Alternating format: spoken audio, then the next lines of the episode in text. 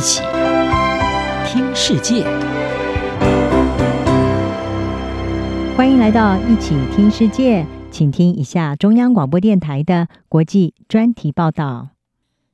今天的国际专题要为您报道的是：新闻记者获颁诺贝尔和平奖，凸显出菲律宾以及俄罗斯新闻自由的困境。诺贝尔委员会将今年二零二一年诺贝尔和平奖颁给了菲律宾新闻网站拉普勒负责人瑞萨与俄罗斯《新报》共同创办者，也是总编辑穆拉托夫，表扬他们以自由、独立和基于事实的新闻报道，捍卫言论自由与资讯自由。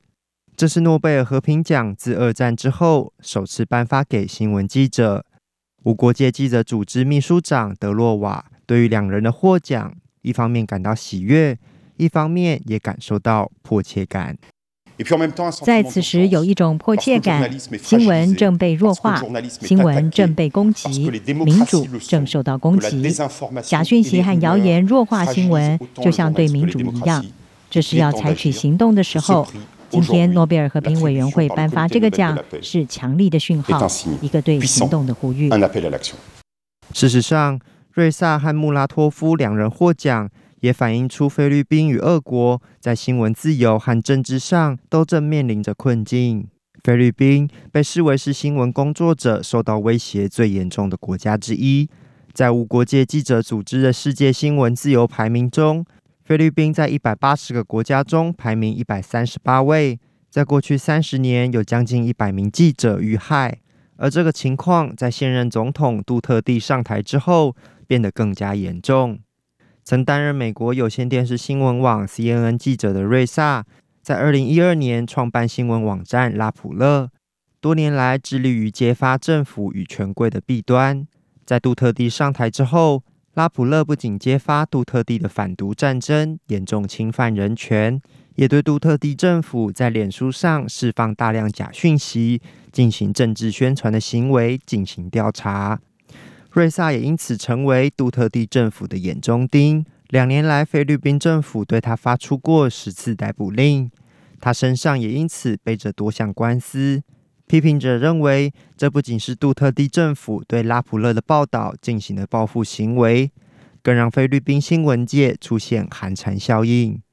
瑞萨此次获奖，对他担任新闻记者、勇敢揭发真相是一项重要肯定。然而，获颁诺贝尔和平奖。对于即将在明年五月举行总统大选的菲律宾来说，是否可能带来任何实质上的改变，还有待观察。杜特地因为反毒战争中各种侵犯人权争议，目前正面临国际刑事法院的调查。他虽然日前宣布将退出政坛，不会参与明年总统大选，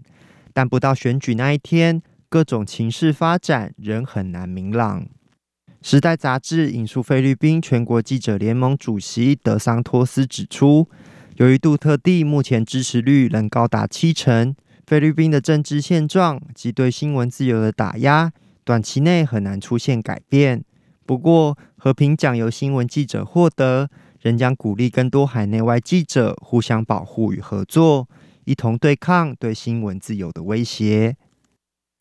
至于另一名获奖者穆拉托夫。是俄罗斯《新报》的创办者之一，也是总编辑。《新报》是俄国少数对总统普廷采取批判立场的新闻媒体，并以揭发政府及领导阶层的贪腐与弊端著称。但与拉普勒一样，《新报》也因为揭发弊端的调查报道，遭到众多威胁与骚扰，多名记者更因此丧命。自两千年以来，《新报》已经有六名记者遭到杀害。其中包含以报道车臣战争闻名的调查记者波利特科夫斯卡娅。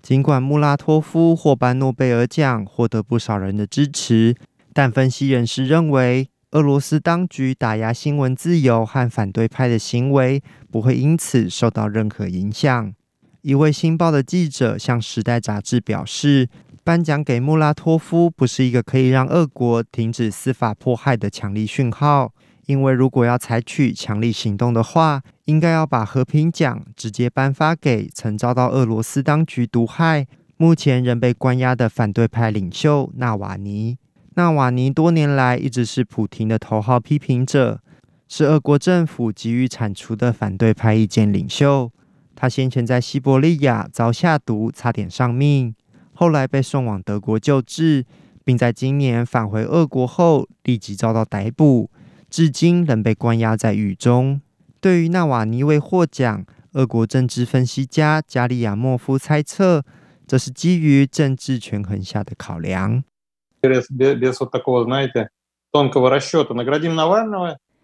在这里有个微妙的事，也就是如果我们颁奖给纳瓦尼，我们会被说是政治介入，干预了当前的政治程序，而俄罗斯当局会利用这件事永远的打压反对派。但是在这里，政治人物没有获奖，而是一名记者获奖。尽管今年九月的俄国国会大选，纳瓦尼的盟友号召挑战执政的团结俄罗斯党，但俄国当局选前大规模镇压与纳瓦尼有关的组织，导致他的多位盟友被捕或流亡海外。团结俄罗斯党最终还是取得过半席次，普廷的领导地位也继续获得巩固。